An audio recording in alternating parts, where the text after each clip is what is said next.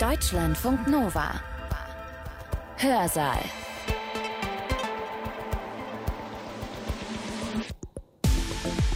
Heute mit Katja Weber. Herzlich willkommen allerseits. Ich habe ein Quiz für euch vorbereitet und möchte euch fragen, kennt ihr Folgendes? Kennt ihr die Rotfeder? Kennt ihr Blei?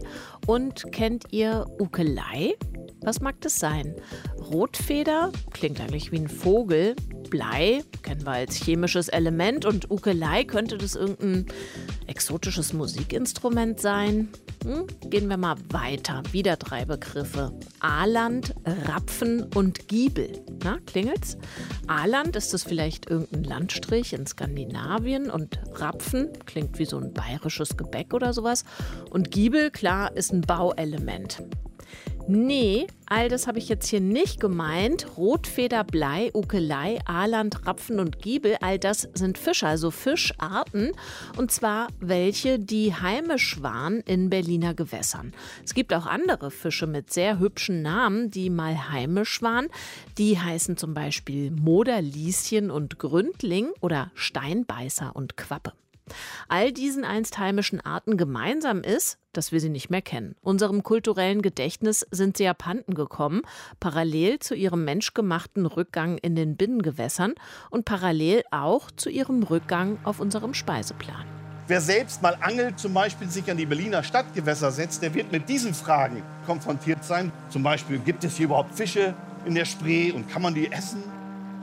Die drei Hauptfischarten der Berliner Fischfauna sind die Plötze, der Barsch und der Hecht. Kann man sich vielleicht gar nicht mehr vorstellen, aber es gab mal Zeiten, wo durch Berliner äh, Gewässer, durch Spree und Havel Lachse geschwommen sind, die dann aufgestiegen sind zu den Laichgebieten. Der letzte Nachweis dieser Art war 1786. Und wir haben in Deutschland die Situation, dass etwa die Hälfte aller Süßwasserfischarten heutzutage gefährdet oder stark bedroht ist. Als Resultat der Art und Weise, wie wir leben. Natürlich ist vielen von uns klar, dass wir ganz allgemein zum Rückgang, zum Schwund vieler Arten beitragen durch unsere Art zu leben und zu konsumieren. Unser Redner heute kontrastiert aber ganz konkret zwei Sachverhalte. Das Leben in Städten und das Wissen um und das Praktizieren von Fischerei. Also Fischerei ist hier sowohl gewerblich gemeint als auch als Hobby, also das Hobby des Angelns. Wie bauen wir in Städten? Wie greifen wir ein in die Verläufe von Flüssen und inwiefern beeinflusst das Schuppentiere unter Wasser? Darum und um das große Ganze dahinter geht's in diesem Vortrag von Robert Arlinghaus. Arlinghaus lehrt als Professor integratives Fischereimanagement an der Humboldt-Universität zu Berlin und am Leibniz-Institut für Gewässerökologie und Binnenfischerei. Er angelt, das werdet ihr gleich hören, sehr, sehr gerne und er spricht und schreibt auch gern darüber, zum Beispiel auf ifishman.de. Anglerlatein ist seine Sache nicht. Er spricht allgemeinverständlich und versteht es auch, seine Forschung so zu präsentieren, dass sie nicht nur für Fachleute interessant ist, sondern auch für Menschen, die nicht stundenlang in Gummihosen reglos an Seen rumstehen oder Würmer an Haken stecken. Ich könnte mir sogar vorstellen, dass der Vortrag, den wir heute senden wollen, selbst Menschen interessiert, die gar keinen Fisch essen. Weil er seine Forschung so informativ und so verständlich präsentiert, ist Robert Arlinghaus 2020 mit dem Kommunikatorpreis ausgezeichnet worden. Mit diesem Preis ehrt die Deutsche Forschungsgemeinschaft Wissenschaftler und Wissenschaftlerinnen, die, Zitat, ihre wissenschaftliche Arbeit und ihr Fachgebiet einem breiten Publikum auf besonders innovative, vielfältige und wirksame Weise zugänglich machen und sich so für den Dialog zwischen Wissenschaft und Gesellschaft engagieren. Zitat Ende. Das ist also ein Preis für gelungene Wissenschaftskommunikation. Gehalten hat der Redner seinen Vortrag am 10. August 2021 vor dem Roten Rathaus in Berlin Mitte als Kosmoslesung im Rahmen von Wissensstadt Berlin 2021. Er hat also vorgetragen, gar nicht so weit entfernt vom Neptunbrunnen und ganz in der Nähe des Kupfergrabens, einem der vielen Berliner Gewässer. Ihr hört also jetzt gleich auch immer mal wieder ein bisschen draußen Atmo, ein Hupen, ganz normales Stadtleben eben. Und das passt ja nicht schlecht zu seiner Überschrift. Was hat das Stadtleben mit nachhaltiger Fischerei zu tun? So lautet die nämlich. Übrigens, wenn ihr nicht in oder um Berlin herum lebt und die zahlreichen Seen und Gewässer in der Region kennt, überhaupt kein Problem. Ihr könnt Robert Arlinghaus und seinen Ausführungen trotzdem gut folgen und Berlin einfach ab und zu durch Großstadt ersetzen. Parallel zu seinem Vortrag hat der Redner die wichtigsten Infos auf einer PowerPoint gezeigt, trägt diese aber so vor, dass wir die PowerPoint gar nicht brauchen, um zu verstehen. Ich wünsche euch eine interessante Dreiviertelstunde mit Robert Arlinghaus, den Berliner Gewässern, seinen Bewohnern und natürlich mit zahlreichen Aha-Momenten. Ich habe einen Vortrag mitgebracht hier, der sich mit der Stadt auseinandersetzt, aber auch einen Bogen schlägt über die Stadt hinaus. Wir reden also auch über Weltfischereiprobleme. Und der Vortrag ist zusammen mit meinem Kollegen Christian Wolter zusammengestellt worden, der hier insbesondere auch zu, zu den Stadtfischen in Berlin sehr stark geforscht hat. Wir haben hier ein, ein Auditorium, was einige bekannte Gesichter, Fischer, Fischerinnen, Angler und Anglerinnen hat, aber vielleicht auch Leute, die sich nicht mit der Fischerei auseinandersetzen. Wenn Sie den Begriff Fischerei hören, dann kommen bestimmte Bilder auf. Bei einigen von Ihnen denken Sie vielleicht an ein Fischessen. Ne? Die Deutsche Gesellschaft für Ernährung empfiehlt, ein bis zwei Mal in der Woche Fisch zu essen. Das ist ein gesundes Nahrungsmittel und sicherlich mit dem Begriff Fischerei verbunden. Andere von Ihnen denken vielleicht bei dem Begriff Fischerei an die industrielle Fangfischerei, die den Großteil der Fischereiprodukte und Meeresfrüchte bereitstellt für uns Menschen. Vielleicht fallen auch Begriffe wie Überfischung und die leeren Ozeane als Bilder bei dem Begriff Fischerei ins, ins Feld. Andere denken vielleicht an die Fischzucht und die Aquakultur, eines der stärkst wachsenden äh, Bereiche der tierischen Produktion, was eben jetzt sehr, sehr stark in der Welt boomt. Und dann gibt es welche, zum Beispiel wie ich, die denken bei dem Begriff Fischerei an die freizeitmäßige Nutzung von Fischen, also das, das Angeln oder das Hobbyfischen. Man geht also zum Angeln nicht mehr, um Fische zu veräußern, sondern für den Eigenverzehr. Und das ist das, was ich eigentlich in der Forschung am meisten untersuche und auch das, was in der Binnenfischerei, also in den Seen und Flüssen, die dominierende Fischereiform heutzutage ist. Wenn wir das mal mit einigen Kennzahlen uns gegenüber äh, schauen, wir haben etwa 3,3 Millionen Leute in Deutschland, die mindestens einmal im Jahr mit der Angel während der Freizeit fischen gehen, etwa 4.500 Berufsfischer auf der anderen Seite. Die Angler befischen über 400.000 Hektar Gewässer, vor allen Dingen Seen und Flüsse, aber auch an der Küste sind die Angler aktiv während die Berufsfischer in den Binnengewässern weniger als 230.000 Hektar befischen und natürlich auch im Meer und in der Küste sehr dominant sind. Von der Fischmenge nehmen die Berufsfischer in etwa 250.000 Tonnen Fisch, die die deutschen Fischer bereitstellen. Aber in den Binnengewässern, zu denen ja Berlin gehört, sind es nur 3.500 Tonnen, während die Angler etwa zehnmal mehr Fisch äh, pro Jahr aus den Binnengewässern nehmen.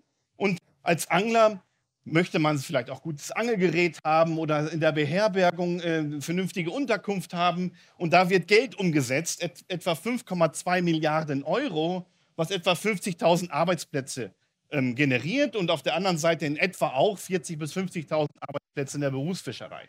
Und aus dieser äh, Gegenüberstellung sehen Sie einfach schon, dass das Angeln durchaus relevant sein kann, vor allen Dingen in den Binnengewässern. Und darum geht es jetzt in dem Folgenden vor allem im Detail. In dem Begriff Fischerei steckt aber auch der Name Fisch. Und hier der Bogen nochmal zu Alexander von Humboldt, der sich auch mit Fischen auseinandergesetzt hat, eine ganze Reihe von Fischen beschrieben hat und hier in den Annalen der Physik auch eigene Experimente dokumentiert hat, die er mit dem Zitteraal durchgeführt hat. Also er hat tatsächlich sich selbst in diese Aquarien äh, gesetzt, um zu schauen, wie, welche elektrischen Ströme da eigentlich entstehen. Also was auch so ein bisschen zeigt, wie verrückt in, in positiver Hinsicht der Alexander von Humboldt war. Experimente, die wahrscheinlich heute keine Tierschutzkommission mehr bewilligen würde. Aber um den Bogen nochmal zu Alexander von Humboldt zu schlagen. Wir wollen uns hier mit der Stadt und dem Bezug zur Fischerei auseinandersetzen, was auf den ersten Blick ja erstmal wenig miteinander zu tun hat. Ja, weil in der Stadt sind wir sehr weit weg von fischereilichen Fanggeräten. Es ist nicht alltäglich in unserem Umfeld. Wer selbst mal angelt, zum Beispiel sich an die Berliner Stadtgewässer setzt, der wird mit diesen Fragen über, äh, konfrontiert sein, wo Leute sich nähern und einen ansprechen. Zum Beispiel, gibt es hier überhaupt Fische in der Spree und kann man die essen? Und ist das nicht total langweilig, was man da betreibt? Oder vielleicht ist auch alles überfischt? Also das sind Themen, die die Menschen, wenn man selbst mal angelt, äh, an einen herantragen in der Stadt. Und wissenschaftlich ausgedrückt kann man das so beantworten. Das sind die vier Themen, die ich mit Ihnen durchgehen möchte. Ich möchte mich einmal ökologisch auseinandersetzen mit der Frage, was heißt eigentlich Stadtleben für die Ökologie? Der Gewässer? Was bedeutet das für die Funktionalität von Ökosystemen? Eine ökologische Frage. Wir wollen dann eine soziale Frage klären. Was macht Stadtleben eigentlich mit dem Interesse der Menschen hinsichtlich Fischerei und Angelfischerei? Dann wieder den Bogen schlagen zu einer ökologischen Frage, nämlich wenn viele Menschen in der Stadt leben und viel Fisch konsumieren, dann hat das eventuell Konsequenzen für die Fischbestände. Also werden wir uns der Frage der Überfischung nähern. Und am Ende hat Fischerei und Stadtleben natürlich auch viel mit Werten zu tun. Der Begriff Nachhaltigkeit ist in aller Munde. Wir reden über Klimawandel jeden Tag und das macht was mit Menschen. Und ähm, es ändern sich auch sozusagen die, die, moralischen Ansprüche, die die Gesellschaft an die Fischerei hat. Und damit möchte ich am Ende dann schließen. Zunächst zur ökologischen Frage, was hat Stadt eigentlich für Einflüsse auf Gewässer? Und wir sind hier auf diesen Karten und das ist eigentlich ziemlich trivial, sich zu überlegen, dass natürlich eine Stadtentwicklung und damit eine Urbarmachung auch der Auen und der, der Flächen, wo Menschen siedeln, Effekte haben muss auf die Gewässer, die äh, sozusagen umgeben werden nun von städtischen äh, Siedlungen. Äh, das sieht man an diesem Bild sehr schön. Es ist zwar eine sehr intime Beziehung, die wir mit Gewässern haben. Die meisten großen Städte sind sozusagen an Flüssen auch entstanden, aus gutem Grund, weil es eben zum äh, Transport gedient hat, aber auch zur Fischerei. Aber selbstverständlich ändert dieser große Verbau und der Umbau äh, die Ökologie von Gewässern. Und wir haben in Berlin über fast sieben Prozent der Stadtfläche sind Gewässer. Wir haben über 140 äh, Kilometer an Flüssen, über 80 Kilometer an Kanälen und fast 60 Seen hier in der Stadt. Ähm, das ist also eine sehr große Anzahl von, von Wasserfläche. Und dieser, dieser Verbau sozusagen ändert aber die Rahmenbedingungen für die, für die Vermehrung der Fische, für das Aufkommen der Fische und damit auch für die fischereiliche Nutzbarkeit. Und eins der wesentlichen negativen Einflüsse, die wir hier sehen in der Stadt, sind die sogenannten Querverbauungen. Das heißt, das Einbau von Wanderhindernissen für Fische, Schleusen und Wehre, die dem Aufstau dienen, die zum Teil auch dem Hochwasserschutz dienen, vor allen Dingen aber auch der, der Schiffbarkeit der Gewässer dienen. Und in Berlin haben wir über 60 von diesen, die sind teilweise unüberbrückbar für Fische. Und wenn man dann nicht mehr durchwandern kann, dann können zum Beispiel Fische die auf Wanderungen angewiesen sind, wie Lachse oder Störe, einfach nicht mehr leben in dieser Stadt. Die müssen also dann aussterben. Die Stadtgewässer haben auch sehr geringe Anteile von Flachwasserbereichen. Die Fische benötigen diese Flachwasserbereiche, gerade die kleinen Jungfische, um sich zu verstecken, um dann zum größeren Fisch heranzuwachsen. Aber wenn die Ufer zu betoniert sind in so einem Trapezprofil, kann sich jeder vorstellen, dass das enorme Auswirkungen hat auf die Vielfältigkeit der Lebensräume und damit auch für das Aufkommen fischereilich interessanter Arten. Die Stadtgewässer bieten auch sehr geringe Unterstände für Fische. Das ist auch etwas, was viele äh, Fische benötigen. Bäume oder Unterwasserpflanzen, die, die Schutzstrukturen und Refugien sind. Auch das ist in der Stadt äußerst selten verfügbar, entsprechend negative Einflüsse auf die Fische. Und schließlich sind die Stadtgewässer auch intensiv genutzt über Vielfachnutzungen wie Schiffsverkehr und so weiter was dann auch Veränderungen der Ufer nach sich zieht. Und das hat zusammengenommen enorme Effekte auf die Fischartenvielfalt. Das sind Erhebungen an über 150 Berliner Gewässern und das sind die Anteile von verschiedenen Fischarten, die in diesen Gewässern in Berlin vorkommen. Und Sie sehen, es gibt eine ganze Reihe Anzahl von Fischen. Also erstaunlich eigentlich für eine Stadt. Insgesamt noch 38 Fischarten, äh, die in der Stadt vorkommen. Wir haben insgesamt über 260.000 Individuen untersucht. Ähm, aber wenn man genau reinschaut, welche Arten dort vorkommen, dann finden wir, dass anspruchslose Fischarten, Fischarten, die keine besonderen Ansprüche an die Lebensräume stellen, die dominierenden Fischarten sind. Die drei Hauptfischarten der Berliner Fischfauna sind die Plötze, der Barsch und der Hecht, die weit verbreitet sind in den meisten Gewässern. Der Hecht nicht unbedingt mit, mit hohen Individuenanzahlen, aber ist doch flächendeckend verbreitet. Insbesondere die beiden erstgenannten Arten die Plötze, auch Rotauge genannt, oder der Barsch, sind Fische, die eigentlich überall gut zurechtkommen und eigentlich Anzeiger sind für eine schlechte Gewässerqualität im Sinne der, der fischökologischen Grundvoraussetzungen. Also sie kommen eigentlich flächendeckend vor, während die spezialisierteren Fischarten in Berlin zum Teil ausgestorben sind oder nur auf sehr geringem Individuumniveau überhaupt noch verfügbar sind. Darauf äh, freuen sich die Angler, weil insbesondere der Barsch und auch der Hecht inklusive meine kleinen Kinder, die ich auch mittlerweile zum Angeln sozialisiert habe, äh, sind einfach Arten, die die Angler sehr stark interessieren. Also die sind Profiteure von dem gesellschaftlichen oder von dem Gewässerwandel in Berlin. Insbesondere das Barschangeln ist in Berlin von einer sehr großen Bedeutung. Auf der anderen Seite der Berufsfischer, der, dessen Brotfische vor allen Dingen der Aal sind und auch der Zander. Der Aal ist in Berlin und auch insgesamt sehr stark bedroht und wird vor allen Dingen über das künstliche Aussetzen von, von Aalen überhaupt noch in den Systemen erhalten. Das ist eine Fischart, die sehr stark von Wanderhindernissen bedroht ist, weil es eben eine Wanderfischart ist, die abwandern muss ins Meer und kommt eben nur noch knapp in 50 Prozent der Gewässer vor und der Zander nur in 20 Prozent der Berliner Gewässer. Und hier sehen Sie, dass die Brotfische, die Fische, die also den Berufsfischer vor allen Dingen Geld bringen, die sind, die eigentlich selten sind in der Stadt. Und von daher wirkt sich die Stadt, die indirekt und indirekt auch auf die äh, Produktivität der Gewässer aus und die Qualität als Berufsfischereigewässer ist. Also ein Grund, warum die Berufsfischerei in der Stadt auch über die Jahre zurückgegangen ist, weil die Hauptarten, die die Leute nachfragen, nicht mehr so häufig verfügbar sind. Besonders dramatisch sieht man diesen ökologischen Einfluss der Stadt bei den typischen Flussfischarten. In Berlin dominiert ja die Spree und die Havel. Da würde man ja erwarten, dass es alles voller Flussfischarten ist. Wenn man genau hinguckt, findet man auch einige, wie zum Beispiel der Rapfen, eine großwüchsige karpfenartige Art, die europaweit bedroht ist und interessanterweise in der Stadt relativ häufig ist. Aber andere Arten, wie zum Beispiel der Aaland und der Döbel, sind äußerst selten. Und das ist natürlich schwierig, wenn ein Fluss nicht mehr die Bedingungen bietet für diese Fische. Woran liegt das? Nochmal, der Hauptgrund ist, dass sie spezialisierte äh, Lebensräume benötigen, um sich zu vermehren. Vor allen Dingen ähm, ausgespülten Kies. Die sind also kiesleichende Fischarten, die benötigen den Kies, um die Eier abzugeben. Aber in der Stadt, wo wir die Wanderhindernisse, den Aufstau haben, auch hohe Nährstofffrachten aus dem Umland, dann sehen die Sedimente so aus, dass also wirklich Feinsediment diese Kiesbereiche zugesetzt hat und entsprechend sind diese Flussfischarten in ihrer Reproduktion gestört. Und das ist der Hauptgrund, weswegen sie in der Stadt eigentlich nicht mehr so häufig sind. Und besonders extrem ist das dann bei Wanderfischarten wie dem Lachs. Kann man sich vielleicht gar nicht mehr vorstellen, aber es gab mal Zeiten, wo durch Berliner äh, Gewässer, durch Spree und Havel Lachse geschwommen sind, ähm, die dann aufgestiegen sind zu den Laichgebieten. Der letzte Nachweis dieser Art war 1786, ist also im Grunde ausgestorben wird heutzutage mit teuren Wiederansiedlungsprojekten versucht, wieder zu etablieren. Das Gleiche gilt aber auch für die großen Störe und andere fischereilich hochrelevante Arten, die in Berlin im Prinzip ausgestorben sind durch den Gewässerverbau und den Ausbau.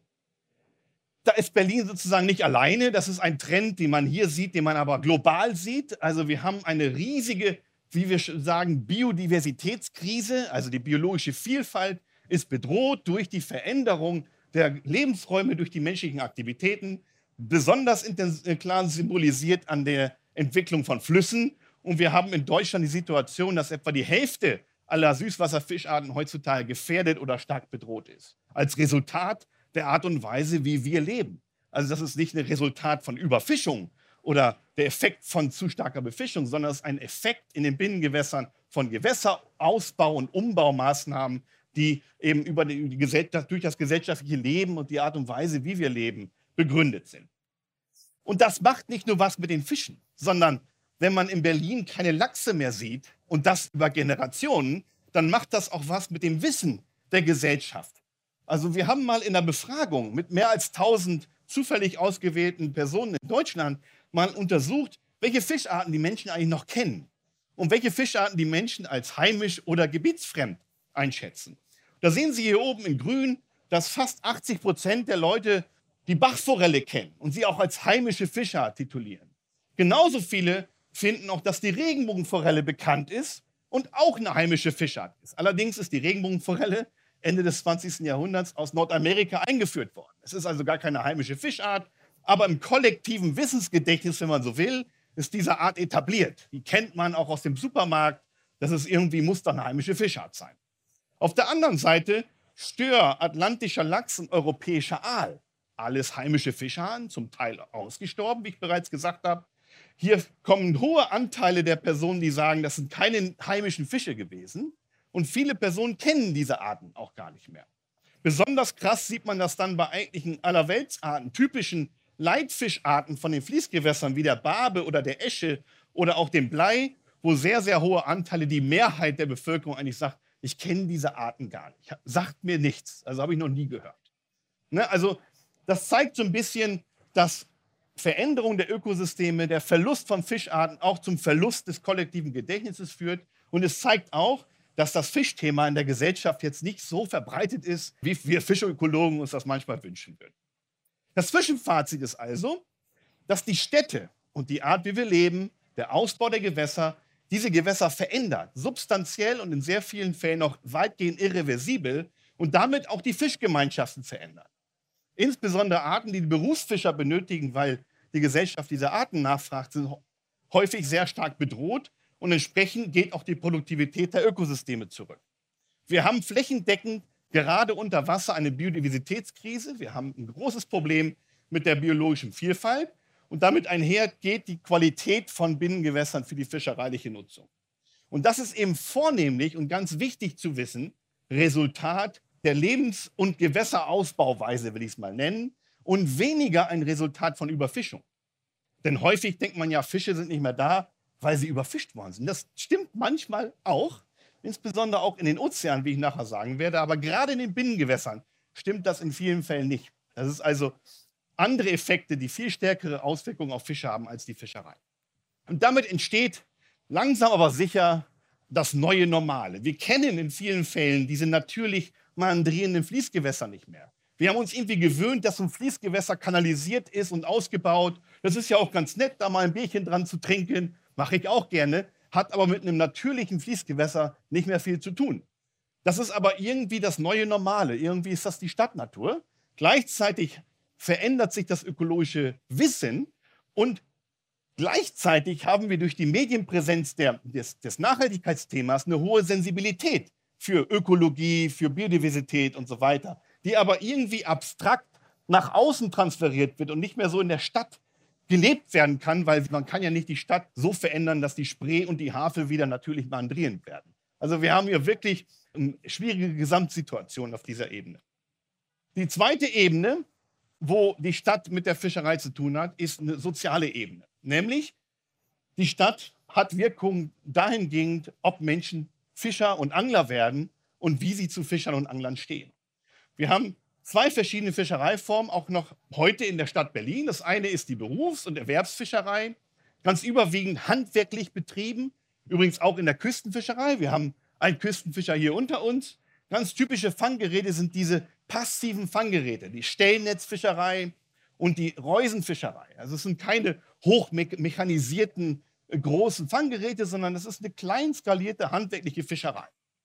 Und dann gibt es sowas, was wir als Angler bezeichnen, also die irgendwie während der Freizeit angeln, bis hin zum Fliegenfischen hier mitten in der Stadt, aber vielleicht auch das ganz normale Fischen mit, mit dem Haken und der Pose auf einen, auf einen Friedfisch. Das sind also die beiden Fischereiformen, die wir hier kennen. Wie wirkt sich jetzt die Stadt auf die Attraktivität und die Präsenz dieser Fischereiform aus? Und da haben wir einen globalen Trend.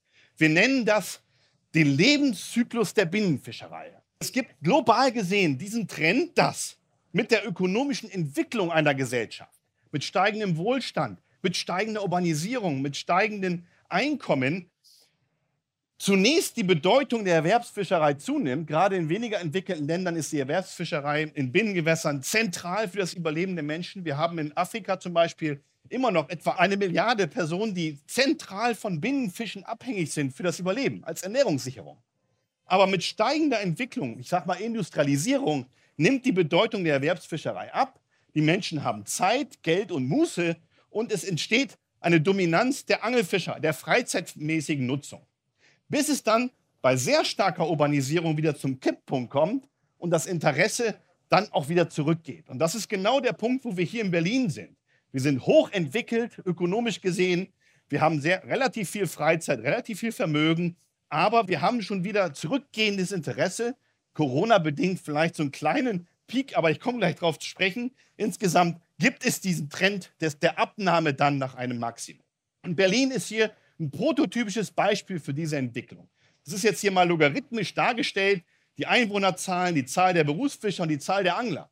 Und Sie sehen im Prinzip dieses Bild, was ich gerade konzeptionell gezeigt habe, entsprechend abgebildet. Wir haben hier mit der steigenden Einwohnerzahl in Berlin zunächst eine Zunahme der berufsfischereilichen äh, Zahlen und dann eine Abnahme auf heute etwa 14 berufsfischereiliche Betriebe, die es noch in Berlin gibt.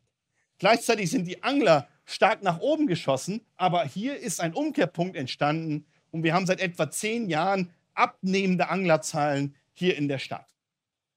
Zusammengefasst ist also die Stadt zwar ein Magnet für Menschen, aber es hemmt aus verschiedensten Gründen das Interesse an der Fischerei. Man sozialisiert sich nicht mehr in dem Maße in das Hobby. Es ist schwer, an die Gewässer zu kommen. Es ist einfach vielleicht auch alternative Freizeitangebote, die in der Stadt überwiegen. Wenn der, die jungen Menschen sich überlegen, was sie mit ihrer Freizeit tun. Am Land, ja, was macht man da? Ja, da kann man gut angeln und vielleicht kann man auch mit dem Vater und der Mutter jagen gehen. Das hat einfach eine andere Kultur. Und das sieht man hier in den Anteilen. Ja. In Brandenburg und Mecklenburg-Vorpommern haben wir etwa 5 bis 6 Prozent der Bevölkerung, die regelmäßig angeln. In Berlin ist es unter 1 Prozent. Wir haben heute nur noch 23.000 Angler und wie ich sagte, 14 Haupterwerbsbetriebe der Berufsfischerei. Immerhin, in vielen anderen Städten gibt es gar keine Berufsfischer mehr. Es ist interessant, dass Berlin diese Fischerei immer noch erhalten hat. Das ist eine Besonderheit. Und hier im, im Ertrag von Fischen werden etwa 90 Tonnen durch die Berufsfischerei aus Berlin gefangen und die Angler fangen etwa 200 oder 160, 170 Tonnen. Also etwas mehr Fisch, obwohl diese Zahlen äh, auf wackeligen Beinen stehen. Gerade bei den Anglern gibt es immer sehr schlechte Datenlage. Das Stadtleben mindert zusammengefasst am Ende tatsächlich das Interesse, sich der Fischerei zu verschreiben und insbesondere auch dem Angeln zu verschreiben. Das sehen wir hier sehr eindeutig an den Anzahl der Jugendfischereischeine. Man braucht in Berlin, wenn man zwölf Jahre alt ist, einen Jugendfischereischein, um angeln zu gehen. Und man sieht hier, dass wir Ende der 90er Jahre hier noch so 1600, 1700 davon hatten. Und selbst trotz Corona und allen Entwicklungen hier auf ein relativ geringes Niveau abgefallen sind. Und das sind nur noch 100 bis 110 Jungangler pro Jahr sich diesen Schein kaufen. Ähm, ja, also das sozusagen als Schlussfolgerung, ähm, dass die Stadt am Ende auch das Interesse hemmt. Der dritte Punkt, den ich besprechen wollte, ist wieder ein ökologischer. Und hier geht es darum, dass viele Menschen in der Stadt leben. Ich hatte Ihnen gesagt, Fisch ist ein gesundes Nahrungsmittel. Es wird von der Gesellschaft für Ernährung empfohlen. Entsprechend gibt es eine große Nachfrage nach Fisch weltweit. Wenn man sich aber anschaut, was die Deutschen an Fischarten essen, hier ist mal dargestellt der Anteil an der Gesamtnachfrage von etwa zwei Millionen Tonnen, die die Deutschen jedes Jahr verzehren, dann überwiegen hier vier, fünf Fischarten, die den Gros dieses, dieses, dieser, dieses, dieses ähm, ja, Nahrungsprodukt stellen. Das ist der Lachs, das ist der Seelachs, der Hering, der Thunfisch und dann kommt die erste Süßwasserfischart, die Forellen. Dabei ist der Lachs und sind die Forellen gezüchtet. Das sind also gar keine Wildfische. Es sind also überwiegend Meeresfische, die in Deutschland verzehrt werden. Es ist eine Handvoll von Fischarten. Es gibt natürlich regional Nischen. Man kann beim Fischer ganz hervorragend Hechte und Zander und Aal und andere Dinge fangen, Mareen, die in diesem großskaligen Bereich gar nicht auftauchen. Aber wenn man jetzt wirklich mal an das Gros des verzehrten äh, Fische denkt, dann sind das überwiegend Meeresfische, wenige Arten und Deutschland war nie eine Fischereination. Wir importieren ganz viel von diesen Fischen. Wir sind auf Platz 6 der weltweiten Importe der, der Fische. Also es sind riesige Mengen an Fisch, die jedes Jahr nach Deutschland kommen. Die müssen ja irgendwo herkommen. Ich hatte Ihnen gesagt, ein Teil wird gezüchtet, aber sehr viele werden wild gefangen. Und entsprechend, weil viele Menschen auf der Erde sind und viele Menschen Fisch essen wollen, weil es gesund ist, besteht die Thematik der Überfischung.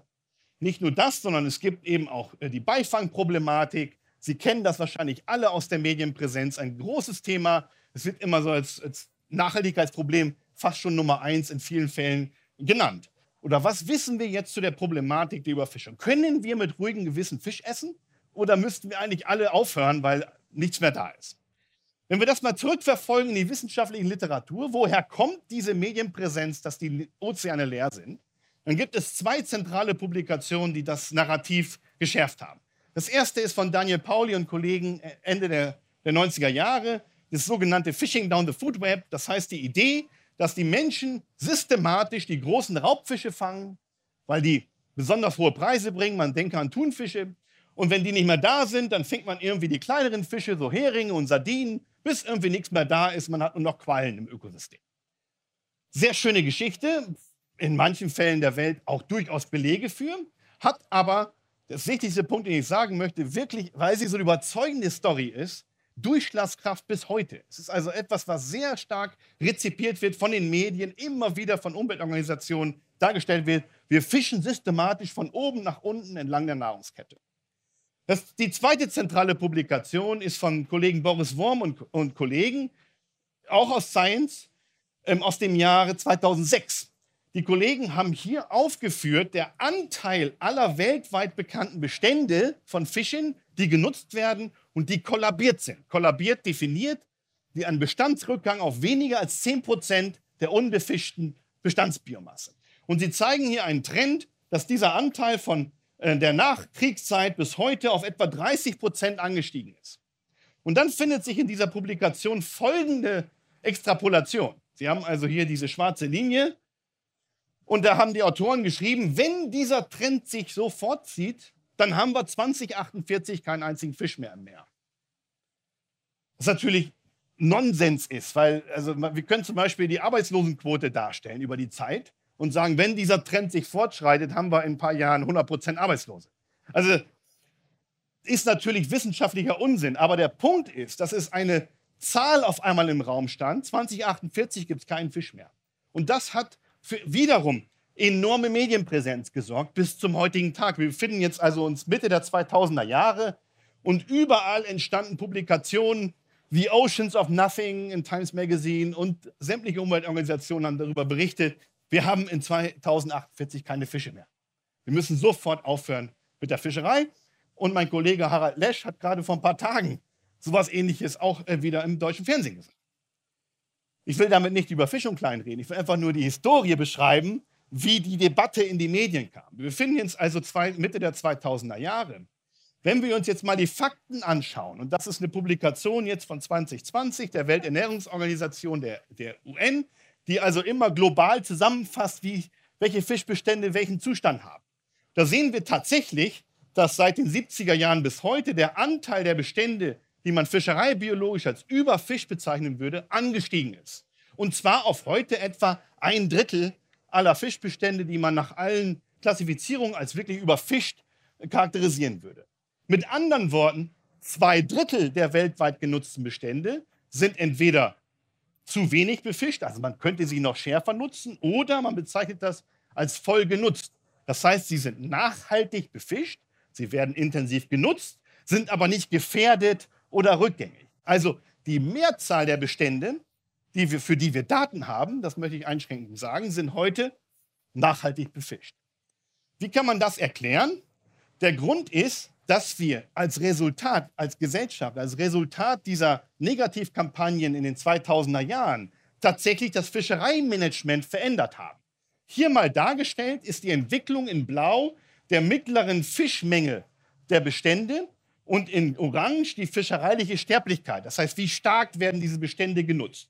Und man sieht, dass tatsächlich die Fischmenge zurücknahm, während die fischereiliche Sterblichkeit zunahm, bis etwa Mitte der 2000er Jahre, wo es zu einem Umkehrpunkt kam und man durch verbessertes Fischereimanagement die fischereiliche Sterblichkeit reduziert hat und damit den Fischen geholfen hat. Das sieht man hier nochmal zusammengefasst. Gerade um 2000 ist dieser Umkehrpunkt äh, passiert und wir haben heute die Situation, dass im Durchschnitt über alle Bestände, für die wir Daten haben, die Fischerei nachhaltig ist. Das heißt, der mittlere Bestand ist heute größer als was die Zielgröße, die man Fischerei biologisch definiert. Und das ist etwas, was sehr selten in den Medien, diese positive Entwicklung, dieser Optimismus auch, das Fischereimanagement, wenn man es gut macht, auch Überfischung verhindern kann, das ist etwas, was ich mir wünsche, was stärker kommuniziert wird, weil das aus meiner Sicht immer besser ist, positive Nachrichten hoffnungsfrohe Nachrichten zu, zu dokumentieren. Und man sieht das eben sehr schön, dass Fischereimanagement erfolgreich sein kann. Das heißt nicht, dass es allen Fischen gut geht. Das ist regional höchst unterschiedlich verteilt. Wir haben in Südostasien große Probleme, wir haben im Mittelmeer große Probleme. Wir haben für viele Arten auch keine Daten. Es ist sehr teuer, Daten zu generieren.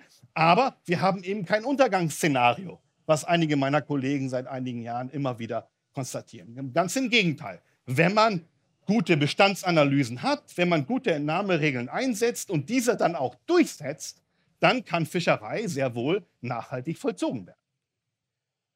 Nun, trotzdem gibt es Hunger nach Fisch. Es gibt also eine Grenze dessen, was so ein Meer produzieren kann. Etwa 100 Millionen Tonnen. Und Sie sehen hier, seit vielen Jahren ist diese Grenze erreicht. Man kann aus einem Meer und aus Flüssen und aus Seen nicht unendlich Fische produzieren. Es gibt eine Grenze.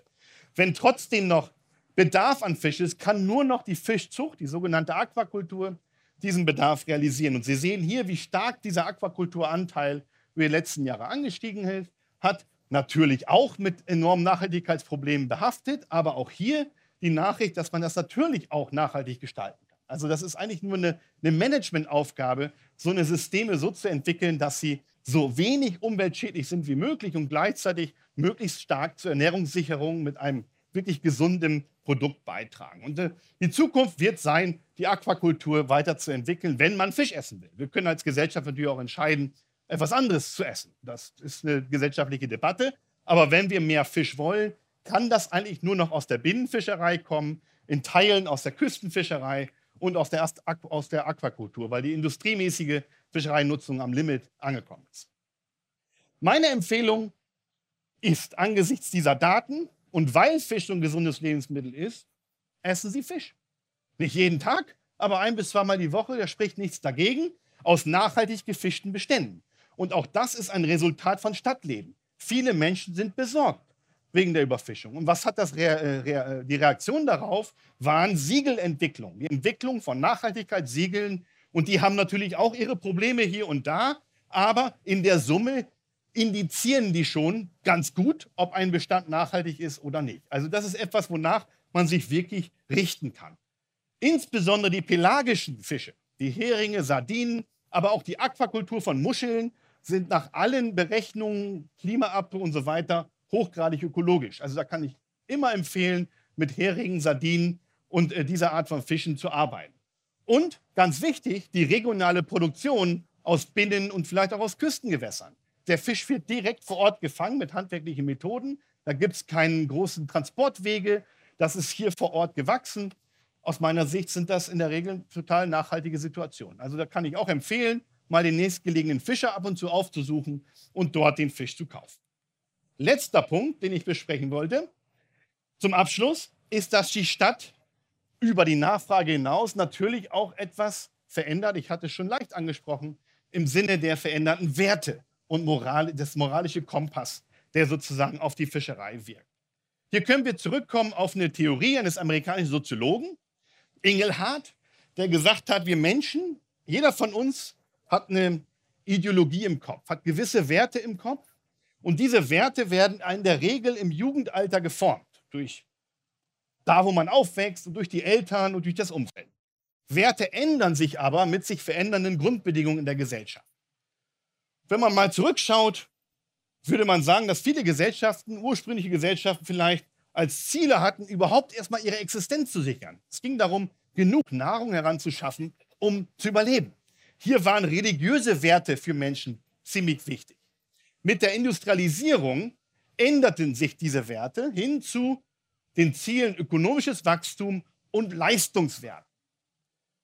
Und diese Phase ist jetzt mittlerweile über, überschritten. Wir haben die sogenannte Postmodernisierung, ein Informationszeitalter, wo sich die Werte dahingegen ändern, dass viele von uns individuell orientiert sind, unser Wohlbefinden maximieren wollen und Dinge wie Autonomie, wie Gleichheit, wie Wohl von Tieren aber auch Ökozentrismus, also die Sorge um die Umwelt, sehr stark in unser aller Köpfe sind. Und die Stadt ist irgendwie in Industrienationen symbolisierend für diesen Wertewandel.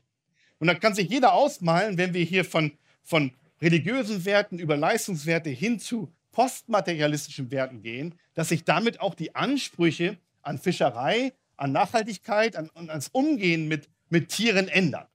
Und das kann man tatsächlich messen. Also die Sozialpsychologen, haben Methoden entwickelt, wie wir, ich könnte bei jedem von Ihnen messen, wie Sie orientiert sind, wenn man so will, in Bezug auf die Nutzung von Wildtieren. Da gibt es zwei große Wertorientierungen. Die eine ist die Nutzenorientierung. Da ist die Ideologie, dass es okay ist, Wildtiere und Fische so zu bewirtschaften, dass wir was davon haben. Das ist so die, der klassische Wert vom Fischereimanagement. Ja? Fischerei ist, Fisch ist eine Ressource und ich, ich organisiere dass, dass die Nutzen für mich Mensch maximiert werden. Und dann gibt es einen zweiten Wert, der sogenannte Mutualismus. Hier zählt, dass ähm, eher das friedliche Zusammenleben mit Tieren im Vordergrund steht und auch das Wohlbefinden von Tieren genauso wichtig ist wie der Nutzen, der diese Tiere für den Menschen stiftet. Und wer also stärker mutualistisch eingestellt ist, der wird wahrscheinlich eine kritischere Grundhaltung haben zu gewissen fischereilichen Praktiken, zum Beispiel dem Angeln. Und wir sehen, dass die Stadt hier was ändert mit Menschen. Hier sind Daten aus Deutschland von uns erhoben, der Anteil bestimmter Werte vom Dorf bis hin zur Großstadt. Und man sieht hier in grün, das ist der Balken dieser mutualistischen Menschen, also wo das Wohl von Tieren wichtig ist und man eigentlich man mit Tieren friedlich zusammenleben möchte und nicht so sehr eine Nutzungsperspektive hat. Und das sind fast 50 Prozent, die in Städten hier in Deutschland, das ist vor zehn Jahren war die Befragung, wahrscheinlich ist heute deutlich über 50 Prozent, die Mutualisten sind. Ohne weiter zu denken, würde ich sagen, wenn ich jetzt fische, dann erfahre ich wahrscheinlich hier auf dem Dorf mehr Unterstützung in der, in der Gesellschaft als in der Großstadt. Einfach weil man das kritischer sieht, weil man ja schließlich mit dem Fischen auch negativ umgeht. Ne? Man tötet den Fisch, man fängt den Fisch und so weiter. Und tatsächlich, wir haben eine Reihe von äh, Umfragen gemacht in der deutschen Bevölkerung von 2000 bis 2020. Äh, ich habe einfach mal zusammengefasst, was wir da an Daten haben. Und das sind jetzt ähm, Informationen zur Einstellung der Bevölkerung, in dem Fall zum Angeln, also zum Hobbyfischen. Und wir sehen hier eine Erosion der Unterstützung für dieses Hobby. In, nur 10 bis 15 Jahren haben im Anfang der 2000 Jahre noch zwei Drittel der deutschen Bevölkerung gesagt, Angeln ist eine sinnvolle Freizeitaktivität. 15 Jahre später sind es nur noch 30 Prozent. Und das ist in so kurzer Zeit eine ganz starke Erosion der Unterstützung. Und das macht natürlich was mit denjenigen, die Angeln untersuchen, die vielleicht selbst Angler sind. Also das Sorgen um Fische ist der eine Grund und der fehlende, die fehlende Sozialisierung ins Hobby ist der zweite Grund. Ja, also sehr starke Abnahme und wir müssen vor dem Tierschutzgesetz zum Beispiel als Angler und Fischer, Fischer ist einfach, weil der Grund immer da ist, Nahrung zu produzieren. Beim Angler ist es schwieriger. Man muss einen Grund mitbringen, einen sogenannten vernünftigen Grund, um überhaupt zu angeln. Also das ist im Prinzip ein Ausdruck der gesellschaftlichen Werte, was man sinnvoll und nicht sinnvoll findet. Und wenn man die Deutschen mal fragt, zwei Gründe aufruft, warum man angeln oder jagen kann. Man kann zum Beispiel angeln, um Fische zu essen, oder man kann jagen, um Fische zu essen. Und das sind die Prozentwerte der moralischen Zustimmung oder Ablehnung. Und Sie sehen ja, die Mehrheit der Deutschen, 54 Prozent bzw. 62 Prozent, sagen, es ist okay moralisch, zu jagen oder zu angeln, wenn ich den Fisch verzehre. Ist die Mehrheit, ja, aber zum Vergleich, die Werte in den USA sind 95 Prozent bei dieser Frage. Ähm, die Werte in Finnland sind 99 Prozent.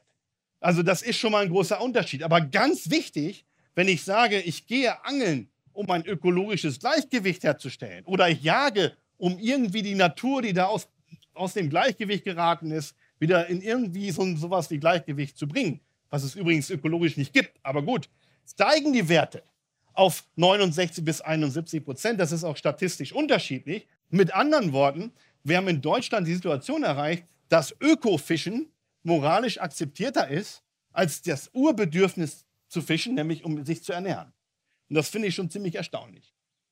Und das äußert sich dann, ich bin fast am Ende, auch darin, dass man sich manchmal wünscht, wenn man abwägen muss, Möchte ich Fischerei, das gilt auch für Berufsfischerei, und Angeln fördern oder möchte ich Naturschutz betreiben und die Fischerei ausklammern? Wenn man vor diese Kompromiss oder diese Wahlentscheidung gezwängt wird, dann sagen mittlerweile 65 Prozent der Deutschen dann lieber für den Naturschutz, während das vor einigen Jahren nur 40 Prozent waren. Und das ist eben dieser moralische Kompass. Fischerei wird kritisch gesehen und Naturschutz ist wichtig. Und deswegen, wenn man abwägen muss, dann lieber für den Naturschutz sodass wir heute konstatieren müssen, wenn wir auf den Lebenszyklus der Binnenfischerei schauen, dass wir einen neuen Spieler haben.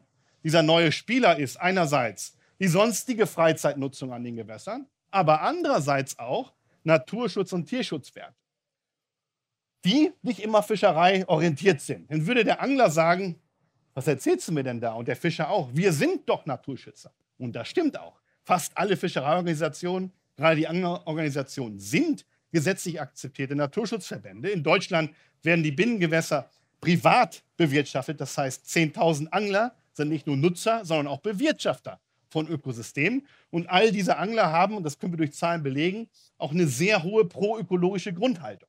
Und hier entsteht also ein Konflikt zwischen fischereilich orientierten Gewässerschutz und nicht fischereilich orientierten Gewässerschutz. Der eine möchte die Fischer und Angler weghaben und der andere sagt, ich verstehe überhaupt nicht, was ihr wollt. Wir sind doch die, die sich überhaupt um die Gewässer kümmern. wer nicht, wenn wir als Angler oder Fischer kümmern sich um die Gewässer und in Binnengewässern stimmt das auch.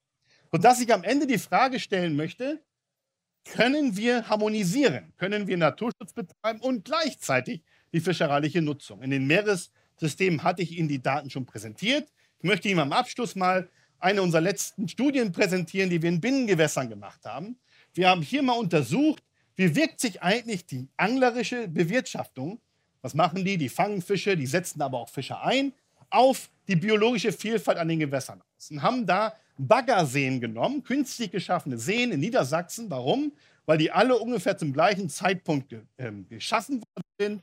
Und man kann sehr schön vergleichen, wie sieht eigentlich die Artenvielfalt aus, wenn dort geangelt und bewirtschaftet wird? Und wie sieht das aus, wenn man das in Ruhe lässt? Und einfach sich selbst sozusagen so ein Schutzgebiet ohne fischereiliche Nutzung.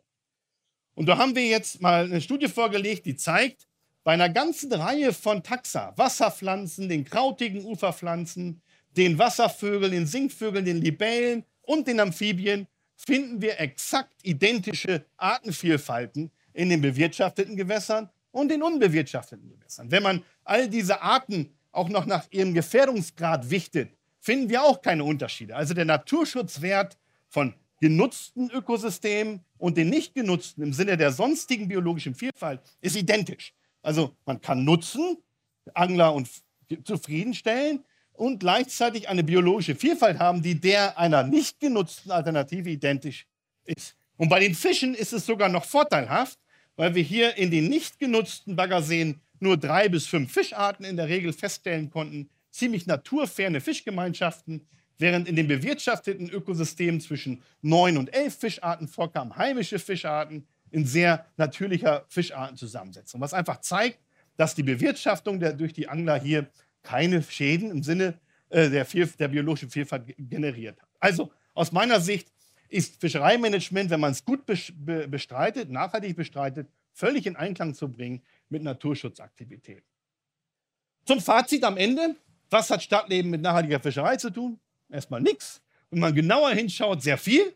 Erstens hat es stärkere Effekte auf die Fischgemeinschaften, auf die Fischhäufigkeit als jede fischereiliche Nutzung durch die Veränderung der Lebensräume. Es ändert unseren Beziehung zu Fischen und damit das fischökologische Gedächtnis, das aus meiner Sicht in Städten erodiert, verglichen mit dem Land.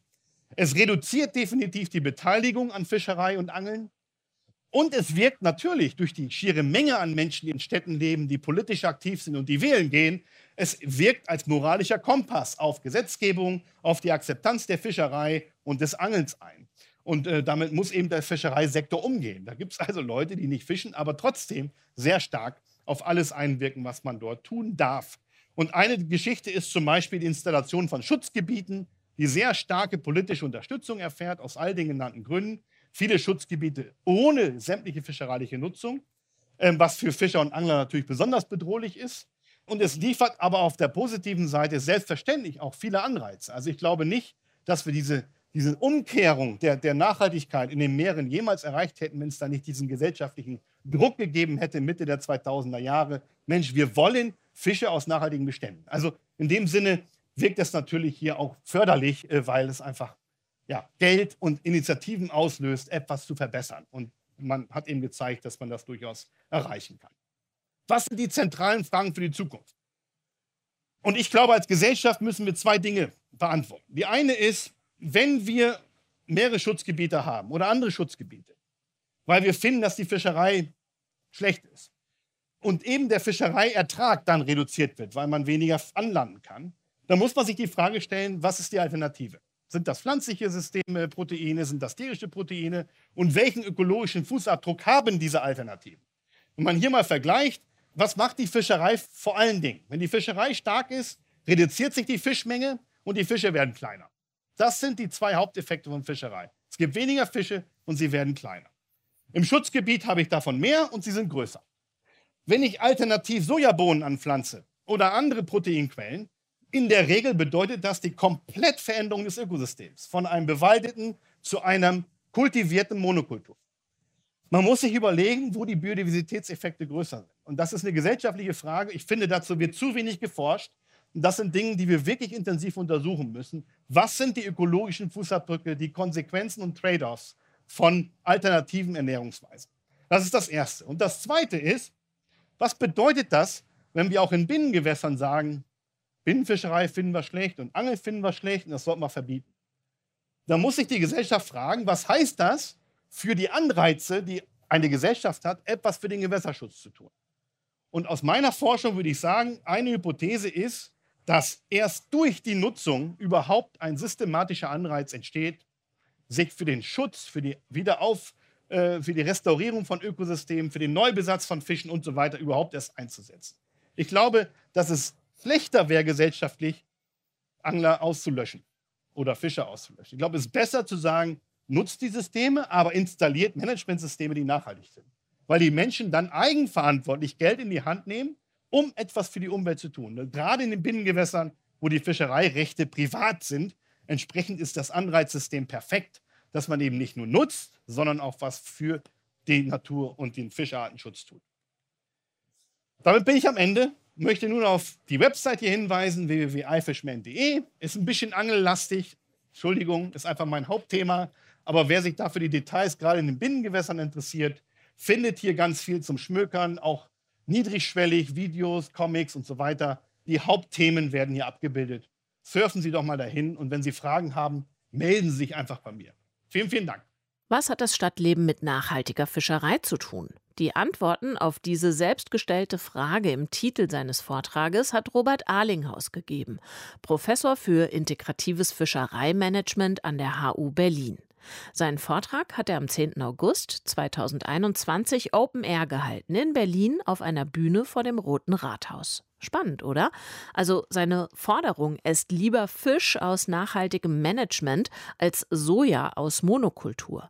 Für mich steckt da einiges an Erkenntnisgewinn drin in diesem Vortrag. Das geht im nächsten Hörsaal, kann ich jetzt schon versprechen, genau so weiter. Aber wir wechseln das Forschungsgebiet. Ich weiß wirklich, wirklich wenig über das Leben als Fisch in Berliner Gewässern und etwa genauso wenig über die Geschichte des Zölibats. Dabei interessiert mich das schon lange, also dieses Gebot der Ehelosigkeit für Priester. Wieso eigentlich? Seit wann denn? Und was soll das bringen? Denn dieses vermeintlich ewige Gesetz steht nicht erst seit Bekanntwerden des sexuellen Missbrauchs innerhalb der katholischen Kirche mit Priestern als Tätern zur Debatte. Aber seit Bekanntwerden dieser Taten ist die Debatte wieder deutlich lauter. Der synodale Weg innerhalb der katholischen Kirche stellt jetzt die Frage nach der priesterlichen Existenz heute, so heißt da ein Diskussionsstrang. Und dazu gehört eben auch der Zölibat. Aber mal angenommen, die katholische Kirche würde Priestern offiziell erlauben, verheiratet zu sein, Kinder zu haben, verlöre sich damit nicht ein Alleinstellungsmerkmal? Nö, meint Hubert Wolf. Wolf ist als Priester geweiht und er ist Kirchenhistoriker und Professor für mittlere und neuere Kirchengeschichte an der Katholisch-Theologischen Fakultät der Westfälischen Wilhelms-Universität in Münster. Er argumentiert entschieden gegen das Gebot der Ehelosigkeit für Priester und zwar mit der Kirchengeschichte. Im Neuen Testament und in der alten Kirche gibt es ganz selbstverständlich verheiratete Priester. Der Blick in die Kirchengeschichte zeigt, dass Entscheidungen pro oder contra Zölibat nie absolut, sondern stets das Resultat von Güterabwägungen waren.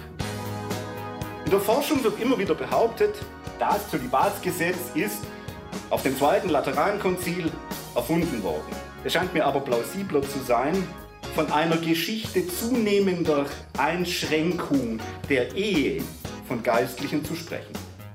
Kirchengeschichte steht also einer Aufhebung der Zwangsverbindung von Priestertum und Zölibat nicht nur nicht im Weg, sondern sie liefert meiner Meinung nach dafür sogar entscheidende Argumente. Seinen Vortrag über bzw. gegen das Gebot der Ehelosigkeit kann ich euch sehr empfehlen und ihr findet ihn, wie auch jede Menge anderer Vorträge und Themen, unter deutschlandfunknova.de slash Hörsaal. Ich bin Katja Weber und ich freue mich wie immer über eure Neugierde und bedanke mich fürs Zuhören. Bis bald. Deutschlandfunk Nova. Hörsaal. Jeden Sonntag neu. Auf deutschlandfunknova.de und überall, wo es Podcasts gibt. Deine Podcasts.